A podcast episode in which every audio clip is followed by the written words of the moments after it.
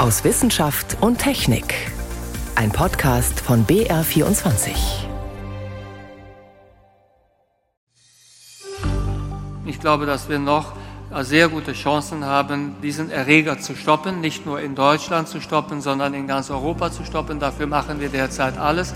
Wir reagieren hart und schnell. Das hat diese Woche Bundesgesundheitsminister Karl Lauterbach gesagt. Und da ging es tatsächlich mal nicht um Covid-19, sondern um eine andere Viruserkrankung, die Affenpocken. Mehr dazu am Ende der Sendung. Außerdem berichten wir über neue Forschungen zum plötzlichen Kindstod. Ist ein Enzymmangel der Grund? Doch zuerst sprechen wir mit dem deutschen Astronauten Matthias Maurer.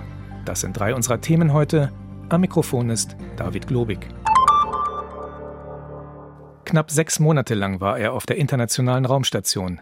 Matthias Maurer, der zwölfte Deutsche im All. Anfang Mai ist er wieder gelandet. Wie es ihm an Bord ergangen ist und welche besonderen Momente er 400 Kilometer über der Erde erlebt hat, das hat Matthias Maurer diese Woche meinem Kollegen Stefan Geier erzählt. Der wollte erst einmal von ihm wissen, wie denn die ersten Tage zurück in der Heimat für ihn waren. Also ich bin jetzt im Astronautenzentrum in Köln und als ich angekommen bin, war ich zuerst einmal untergebracht im Envy-Hub. Das ist so ein Gebäude, äh, in dem wir normalerweise Raumfahrt-Medizinstudien durchführen. Also Mediziner haben sich dann um mich gekümmert, auch Physiotherapeuten und Sportwissenschaftler. Und so langsam werde ich dann wieder in die Gänge gebracht. Und geht es dann nur darum zu schauen, ob alles in Ordnung ist, oder sind Sie auch weiterhin Versuchskaninchen? Am Anfang ging es erst einmal darum zu sehen, wie stabil ich bin, aber die Wissenschaft verläuft parallel dazu mit der medizinischen Betreuung. Das heißt, ich habe sowohl Experimente, die ich im All durchgeführt habe, auch hier wieder durchgeführt. Und dann wollten die Wissenschaftler verstehen, inwiefern jetzt die Schwerkraft eine Auswirkung darauf hat. Und äh, parallel dazu wurde ich wieder fit gemacht für die Erde. Sie hatten weit über 100 Experimente dabei, die Sie durchführen mussten. Wie haben Sie diese normale Arbeit nach der ganz kurzen Eingewöhnungszeit, wie haben Sie diese normale Arbeit erlebt? Auf der ISS ist der Arbeitsalltag sehr stark durchgetaktet. Das heißt, morgens um 7.30 Uhr geht es in der Regel los mit einer ersten Besprechung. Und dann muss man Volldampf arbeiten und auch Sport machen, bis abends wieder dann um 7.30 Uhr. Also zwölf Stunden des Tages sind komplett weg. Und dieser Ablauf ist so stark koordiniert, da hat man keine Zeit, um irgendwo langsam zu werden. Sie sind selber Materialwissenschaftler, Herr Maurer, und diese Experimente lagen Ihnen auch besonders am Herzen.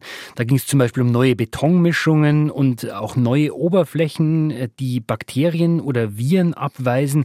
Kann man denn jetzt so kurz nach dieser Mission schon sagen, wie erfolgreich diese Experimente waren, was die gebracht haben?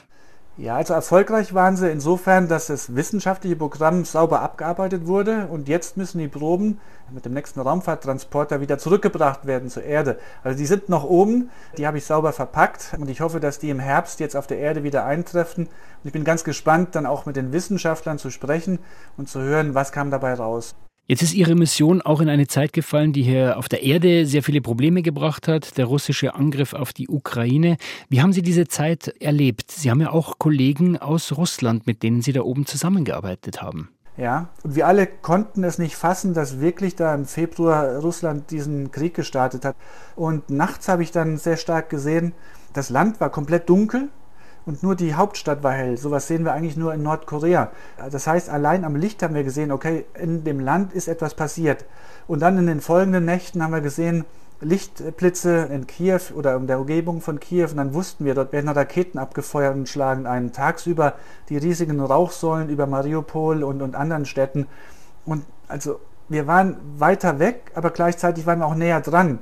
Also mit 400 Kilometer Abstand habe ich mit meinen eigenen Augen dann auch gesehen, da unten ist Krieg und das war sehr, sehr bedrückend und ja, schockierend. Heißt es aber, dass die internationale Raumstation, auf der die Zusammenarbeit ja offenbar sehr gut geklappt hat, auch weiterhin ein Friedensprojekt ist für Sie? Ganz sicher. Die internationale Raumstation war ein Vorzeigeobjekt für die letzten 22 Jahre, wurde jetzt während des Krieges so ein bisschen in den Medien auch in Frage gestellt. Und deswegen haben wir versucht, auch die Kommunikation so ein bisschen zu reduzieren, um einfach das Thema ISS, internationale Kooperation mit Russland, auch aus den tagesaktuellen Medien erst einmal rauszunehmen, bis sich die äh, Situation ein bisschen entspannt hat. Jetzt wissen wir, der Krieg wird irgendwann zu Ende sein. Und dann müssen wir wieder zusammenarbeiten mit den russischen Kollegen, mit Russland. Das Ganze, wir haben Planet Erde ist ein Raumschiff Erde und wir sind alle eine Besatzung. Und diese Besatzung, dieses Raumschiff kann nur funktionieren, wenn wir alle zusammenarbeiten. Von daher denke ich, unser ISS-Projekt wird in Zukunft wieder der Schlüssel sein, diese Brücke zu Russland neu aufzubauen, sobald wir wieder, sage ich mal, normal miteinander reden können und wieder friedlich kooperieren können. In diese Zukunft, wo geht es dann als nächstes hin? Vielleicht doch irgendwann mal zum Mond? Ich für mich versuche erst einmal jetzt fit zu werden und dann natürlich auch eine zweite Mission anzustreben. Würde mich sehr freuen, wenn es dann weiter hinausginge Richtung Mond, vielleicht einmal zu dieser neuen Raumstation, die um den Mond jetzt aufgebaut wird, oder vielleicht sogar bis zum Ende des Jahrzehnts auf die Mondoberfläche. Aber das wäre dann wirklich das Sahnehäubchen auf dem schönen Traum, den ich mir jetzt gerade erfüllen durfte. Der deutsche Astronaut Matthias Maurer war das im Gespräch mit meinem Kollegen Stefan Geier. In voller Länge können Sie das Interview übrigens online sehen auf ardalpha.de. Wir bleiben beim Thema Raumfahrt. Auch wenn durch den Flug von Matthias Maurer die Aufmerksamkeit gerade eher auf bemannten Missionen liegt, über den Zustand unseres Planeten und wie er sich verändert, darüber erfahren wir extrem viel durch die unbemannte Raumfahrt, durch Erdbeobachtungssatelliten. In Bonn haben sich diese Woche Wissenschaftlerinnen und Wissenschaftler auf der weltweit größten Konferenz zu diesem Thema getroffen, dem Living Planet Symposium der Europäischen Weltraumorganisation ESA. Was man mit Satelliten alles herausfinden kann, berichtet Franziska Konitzer. Eine große verschwommene Wolke und drumherum Dunkelheit. Viel mehr war nicht zu sehen auf dem ersten Bild der Erde, das ein künstlicher Satellit aus dem All aufgenommen hat. Der US-amerikanische Wettersatellit TIROS zeigte 1960 unseren Erdball in Schwarz-Weiß. Über 60 Jahre später haben wir hunderte von Erdbeobachtungssatelliten in Umlaufbahnen geschickt. Die beobachten unsere Erde in allen möglichen Bereichen des elektromagnetischen Spektrums. Wenn man gewisse Spektralbereiche ausrichtet auf zum Beispiel Empfindlichkeit von Pflanzen, zum Beispiel auch äh, Chlorophyll und andere Eigenschaften von Pflanzen, dann kann man das Wachstum der Pflanzen, wie geht es den Pflanzen, sind sie unter Stress, unter Wasserstress, unter Hitzestress, kann man feststellen. Sagt Gunter Schreier vom Deutschen Zentrum für Luft- und Raumfahrt in Oberpfaffenhofen. Er ist stellvertretender Direktor am Deutschen Fernerkundungsdatenzentrum. So helfen die Satelliten, Ökosysteme zu erforschen. Ganz besonders für die Klimaforschung liefern sie wichtige Daten, so Gunter Schreier. Also mit Radarmethoden können wir zum Beispiel auf dem Ozean Wellenstrukturen und Eis und Seeeis messen. Das heißt, wir messen zum Beispiel ozeanografische Effekte. Wenn in der Arktis oder Antarktis aufgrund des Klimawandels das Eis schmilzt, ist das aus dem All sicht- und messbar. Auch Spurengase in der Atmosphäre lassen sich vom Weltraum aus nachweisen. Satellitenmessungen zeigten, Während der Corona-Pandemie war die Stickoxidbelastung über Deutschland geringer als sonst. Nicht nur auf die Erde können Satelliten schauen, sondern sogar darunter. Spezielle Erdbeobachtungssatelliten können nämlich messen, wie stark die Schwerkraft der Erde an unterschiedlichen Punkten wirkt. Aus diesen Messungen lassen sich viele andere Dinge herauslesen. Da stecken Signale in der Atmosphäre drin, da stecken Signale drin aus der Hydrologie, also wie sich zum Beispiel der Wasserhaushalt in bestimmten Regionen jahreszeitlich verändert. Erzählt Hans-Peter Bunge, Professor für Geophysik an der LMU in München. Auch unterirdische Grundwasservorkommen können Satelliten erfassen. Und es geht noch viel tiefer. Bis zu 3000 Kilometer tief in den Erdmantel wollen Hans-Peter Bunge und sein Team blicken. Das Erdinnere führt dazu, dass sich gesamte Kontinente heben und senken. Das heißt also, gerade wenn man längere Zeitreihen ausmacht, dann kriegt man solche Signale immer deutlicher mit. Ein ganz berühmter Ort, der dafür bekannt ist, ist das südliche Afrika. Das ist ein Ort, der sich ganz langsam in den letzten Millionen Jahren stetig hebt. Und sowas kann man in den Gravitationsfeldern demnächst wirklich gut ausbilden. Gunther Schreier erzählt, dass es in den letzten Jahren einen richtigen Boom von kommerzieller Erdbeobachtung gegeben hat. Längst ist nicht mehr nur die Forschung, die Politik oder das Militär an derartigen Daten interessiert. Nehmen wir zum Beispiel jetzt die aktuelle Krise Ukraine und Weizen und verschiedene andere Feldfrüchte. Es gibt ein großes Interesse natürlich zu wissen, was wächst da, wann wächst das und in welchem Zustand ist es. Das ist nicht nur ein, ich sag mal, sicherheitspolitisches Interesse, sondern auch ein Interesse von großen Firmen, die Agrartechnik liefern und die in diesen ganzen Prozess eingebunden sind. Ganze Flotten von Satelliten wollen die sogenannten New Space-Unternehmen ins All schicken. Somit ist sicher, wir haben unseren Planeten so genau im Blick wie noch nie. Nun müssen wir uns mit Blick auf unsere Ökosysteme und den Klimawandel nur noch entscheiden, ob wir auch gemäß unserer gesammelten Erkenntnisse handeln. Franziska Konitzer war das über Erdbeobachtungssatelliten. Sie hören BR24 am Sonntag aus Wissenschaft und Technik. Heute mit David Globig. Es ist eine absolute Horrorvorstellung für Eltern. Sie schauen morgens nach ihrem Baby und es liegt leblos in seinem Bettchen. Zum Glück ist der plötzliche Kindstod recht selten. In Deutschland ist schätzungsweise weniger als eines von 5000 Babys betroffen. Warum genau die Kinder sterben, ist immer noch unklar. Allerdings ging jetzt die Meldung durch die Presse, dass Forschende einen Enzymmangel als mögliche Ursache ausgemacht haben.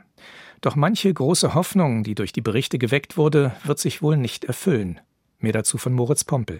Forscherin entdeckt Grund für plötzlichen Kindstod, titelt ein großes Boulevardblatt. Von einem medizinischen Durchbruch ist die Rede. Doch was in den Medien in Deutschland und weltweit gefeiert wird, ist mit nüchterner Vorsicht zu betrachten. Grund für den Hype eine Studie australischer Forscher. Sie haben Blutproben untersucht, die beim neugeborenen Screening kurz nach der Geburt gesammelt worden waren.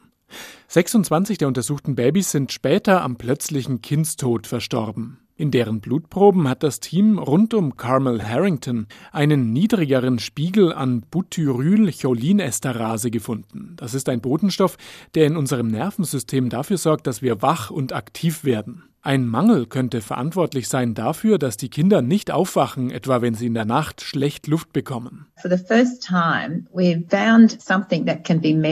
Wir haben das erste Mal etwas gefunden, das gemessen werden kann, bevor es zum Tod kommt. So könnten Kinder identifiziert werden, die vom plötzlichen Kindstod bedroht sind. Wir könnten also einen Screening-Test entwickeln und rechtzeitig einschreiten. Die Idee ist, den Botenstoff standardmäßig im Blut von Neugeborenen zu untersuchen und so Risikokinder herauszufiltern. Manche Journalisten sind gleich noch einen Schritt weitergegangen. Man könnte ja den Botenstoff künstlich zuführen, damit die Kinder auf ein normales Level kommen. Genährt wird diese Hoffnung von einer Aussage von Carmel Harrington, die zwar relativ vage bleibt, aber sagt, Wir wissen derzeit noch nicht, wie wir einschreiten können. Aber wenn wir das Ganze in Zukunft besser verstehen, werden wir eingreifen können. We will develop interventions. Der neugeborenen Mediziner Andreas Flemmer von der Ludwig-Maximilians-Universität München sieht beide Punkte kritisch. Was das mögliche Screening angeht, so zeigt die Studie zwar einen Unterschied bei der Botenstoffmenge, aber eindeutig ist es trotzdem nicht. Bei den Kindern, die am plötzlichen Kindstod verstorben sind, schwammen drei bis elf Einheiten davon in einem Milliliter Blut. Bei gesunden Kindern lag der Wert bei zwei bis 23. Der Mittelwert der Ergebnisse ist eben nur geringfügig unterschiedlich zum Mittelwert der Kontrollkinder. Und insofern ist es, glaube ich, für eine Screening-Untersuchung nicht gut geeignet. Abgesehen davon ist in der Studie Blut vom Zeitpunkt der Geburt untersucht worden und nicht um den plötzlichen Tod herum. Der Spiegel könnte da aber womöglich ganz anders und vielleicht normal gewesen sein. Was die zweite theoretische Idee angeht, den Botenstoff künstlich zu geben, damit sich das Level normalisiert, so gibt es dazu bisher überhaupt keine Erkenntnisse. Vermutlich müsste man das Enzym direkt ins zentrale Nervensystem einbringen, also ins Gehirn. Würde es als Tablette oder Infusion gegeben, so käme es wohl gar nicht durch die Barriere in unserem Körper hindurch, die Blut-Hirn-Schranke. Doch auch wenn die australische Studie kein medizinischer Durchbruch sein sollte und die genaue Ursache für den plötzlichen Kindstod immer noch nicht gefunden ist, Eltern sollten nicht zu beunruhigt sein. Denn es hat sich ziemlich viel getan. Der Grund? Aufklärungskampagnen für Eltern, um Risikofaktoren zu vermeiden. Die Bundeszentrale für gesundheitliche Aufklärung spricht von der 3R-Regel. Rauchfrei, also keine Zigaretten daheim. Rückenlage im ersten Lebensjahr und richtig gebettet. Andreas Flemmer. Das heißt, dass die Kinder, wenn sie schlafen, am Rücken liegen sollen, auf einer festen Matratze, ohne Decken, ohne Kopfkissen oder sonst irgendwas. Warum ist es so? Weil eben viele Kinder, die einen plötzlichen Kindstod erlebt haben, in einer solchen Abdeckungssituation gefunden wurden. Also entweder, dass sie auf dem Bauch lagen, mit dem Kopf in ein Kissen oder in eine weiche Matratze und die kindliche Körpertemperatur erhöht war. Deshalb sollte der Raum nicht zu warm beheizt sein. Viele Mediziner raten davon ab, dass die Eltern gemeinsam mit dem Baby in einem Bett schlafen, auch wenn Studien hier uneinheitlich sind. Das Baby sollte gestillt werden, auch das hilft gegen den plötzlichen Kindstod, vermutlich weil die Kinder so optimal ernährt sind und eine gesunde Abwehr entwickeln. Wenn Eltern diese Ratschläge beherzigen, können sie ziemlich beruhigt sein und müssen nicht auf einen medizinischen Durchbruch warten. Welche Rolle spielt ein Enzymmangel beim plötzlichen Kindstod? Das war ein Beitrag von Moritz Pompel.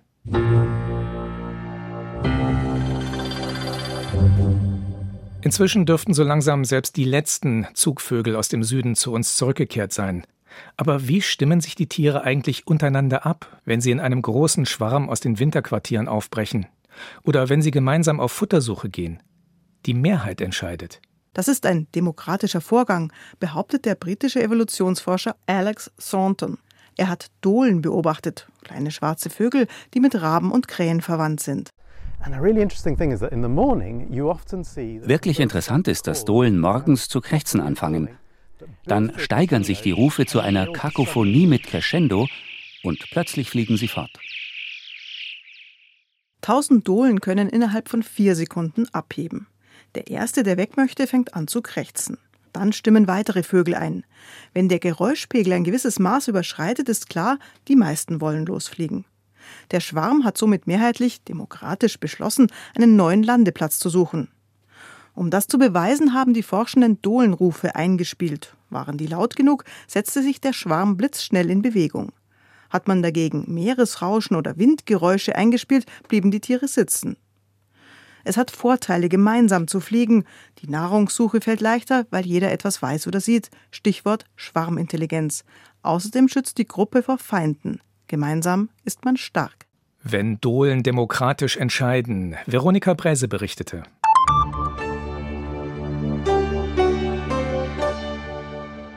Seit einigen Wochen werden aus immer mehr Ländern Infektionen mit dem Affenpockenvirus gemeldet. Allein in Europa sind es inzwischen mehrere hundert Fälle. Bislang kannte man solche größeren Ausbrüche der Krankheit nur aus Zentral- und Westafrika. Die Affenpocken sind zwar mit dem ausgerotteten menschlichen Pockenvirus verwandt, doch die Krankheit verläuft bei weitem nicht so schwer. Trotzdem nehmen Fachleute die Fälle sehr ernst. Ich habe darüber mit Professor Ralf Wagner gesprochen. Er ist Virologe am Institut für Mikrobiologie und Hygiene Regensburg. Meine Frage an ihn, wie groß ist denn das Risiko, dass nach Corona nun eine neue Epidemie oder gar Pandemie droht? Es ist im Moment tatsächlich nicht ganz einfach zu beziffern. Also wir nehmen mit einem gewissen Erstaunen doch zur Kenntnis, dass die Fallzahlen so äh, Schritt für Schritt ähm, zunehmen. Grundsätzlich ist das aber ein Virus, von dem man weiß, dass es sich sehr, sehr schlecht übertragen wird, dass man super engen Kontakt braucht, Körperkontakt, Übertragung über große Tröpfchen, ja, wenn man sich wirklich auf Zentimeter, weniger Zentimeter gegenüber steht. Also der Übertragung und Ausbreitung, wie wir sie von den Coronaviren kennen, wo die neuesten Varianten tatsächlich auch zu den infektiösesten Viren zählen, die man überhaupt kennt. Also eine Ausbreitung in dieser Form erwartet sozusagen keiner von den Experten jetzt und heute. Jetzt gibt es gegen die Pocken Impfstoff. In den 70er Jahren, beziehungsweise bis zur Ausrottung der Pocken, wurden weltweit die Menschen geimpft. Wie sieht denn der Impfschutz bei denen aus, die damals den Impfstoff erhalten haben? Wie sieht es mit dem Impfschutz auch gegen die Affenpocken aus? Also zunächst, glaube ich, muss man voranstellen, dass das sozusagen eine grandiose Erfolgsgeschichte der Medizin ist. Die Ausrottung der Pocken über einen Impfstoff, das ist super. Der Pockenimpfstoff, der damals verwendet wurde, der zählt zu den wirkungsvollsten Impfstoffen, auch mit Blick sozusagen auf die Dauer der Immunantwort, auf die Dauer des Schutzes, der erzielt wird durch die Impfung. Also sozusagen ein Paradebeispiel für einen Lebendimpfstoff, wo man tatsächlich 60, 70, 80 Jahre nach Impfung in den Geimpften noch immer Immunparameter nachweisen kann, von denen man ausgeht, dass sie schützen vor wenigstens Erkrankung oder schwerer Erkrankung. Also wer jenseits der 50 ist, der ist also gegen Pocken geimpft. Wie sieht es denn dann mit dem Schutz gegen Affenpocken aus bei demjenigen oder derjenigen? Ja, wenn man sich die phylogenetischen Stammbäume ähm, ansieht. Also das ist ein Verfahren, wo man sozusagen Verwandtschaftsgrade zwischen verschiedenen Viren ähm, feststellen kann. Dann clustert das Affenpockenvirus relativ schön und relativ nahe an den im Moment auch verwendeten Impfstoffen, so dass man davon ausgehen kann, dass man da auf jeden Fall eine Form von Kreuzschutz erwarten darf. Nun gibt es neben dem klassischen Pockenimpfstoff aus den 70er Jahren auch einen modernen Impfstoff Imvanex, mhm. der gegen Pocken zugelassen ist in Europa und in den USA auch gegen Affenpocken. Was unterscheidet denn diesen neuen, modernen Impfstoff von dem klassischen? Ja, der klassische Impfstoff, das waren tatsächlich Vaccinia-Viren, also Kuhpockenviren, die vermehrungsfähig sind. Das ist eine richtige Infektion, die man setzt, ja, durch einen kleinen Ritzer in der Haut, so hat man damals geimpft, und dann vermehrt sich das Virus richtig, ja. Und die Älteren unter uns kennen sozusagen die Narben, die man dann am Oberarm hat, in der Regel von der Pockenvirusinfektion. Also es ist ein vermehrungsfähiges ähm, Virus, das sich dann tatsächlich auch an, der Stelle, wo das Virus aufgetragen, eingetragen wird, ähm, vermehrt. Das ist eine richtige Infektion, die man da setzt. Der neue Impfstoff, nennt sich Modified Vaccinia Ankara Virus. Ja, das ist ein Vaccinia Ankara Virus, das tatsächlich in München von dem, von dem Kollegen Anton Meyer am Veterinärmedizinischen Institut über mehr als 500 Passagen sozusagen in Hühnerzellen kultiviert wurde. Und äh, das führte dann dazu, dass dieses Virus sich zwar in Hühnerzellen noch vermehren kann, aber nicht mehr in menschlichen Zellen. Und dementsprechend sind die durchaus substanziellen Nebenwirkungen, die man gesehen hat bei dem ähm, alten Pockenimpfstoff, die fallen weitestgehend weg bei dem neuen modernen MVA-Impfstoff. Deutschland hat jetzt 40.000 Impfdosen von diesem neuen Impfstoff bestellt. Für wen sind diese 40.000 Impfdosen gedacht? Im Moment keinen Anlass, über eine Impfung im großen Maßstab ähm, nachzudenken. Worüber man nachdenken kann, und ich bin mir sicher, die STIKO und äh, das Robert-Koch-Institut führen diese Diskussion gerade, ob man sogenannte Ringimpfungen vornimmt. Also wenn man zum Beispiel einen Indexfall identifiziert hat, Indexfall ist ein, ein Infizierter, dass man das Umfeld tatsächlich untersucht. Ja, das wird man auch jetzt machen. Auch jetzt wird man das Umfeld isolieren. Und das wären dann sozusagen typischerweise die Leute, die man impfen könnte mit äh, so einem MVA-Impfstoff. Die wären dann geschützt vor Infektion, respektive geschützt vor Erkrankung ähm, oder die Viruslast würde geringer ausfallen, sodass dann die Weitergabe des Virus minimiert, ähm, wenn nicht gar unterbunden würde. Wie sähe es denn mit medizinischem Personal aus? Ja, medizinisches Personal natürlich typischerweise, wollte ich gerade sagen, bei uns ist das im, im Labor sozusagen, wir arbeiten auch mit Pockenimpfviren und das sind typischerweise auch Kolleginnen oder Kollegen, die sich impfen lassen könnten.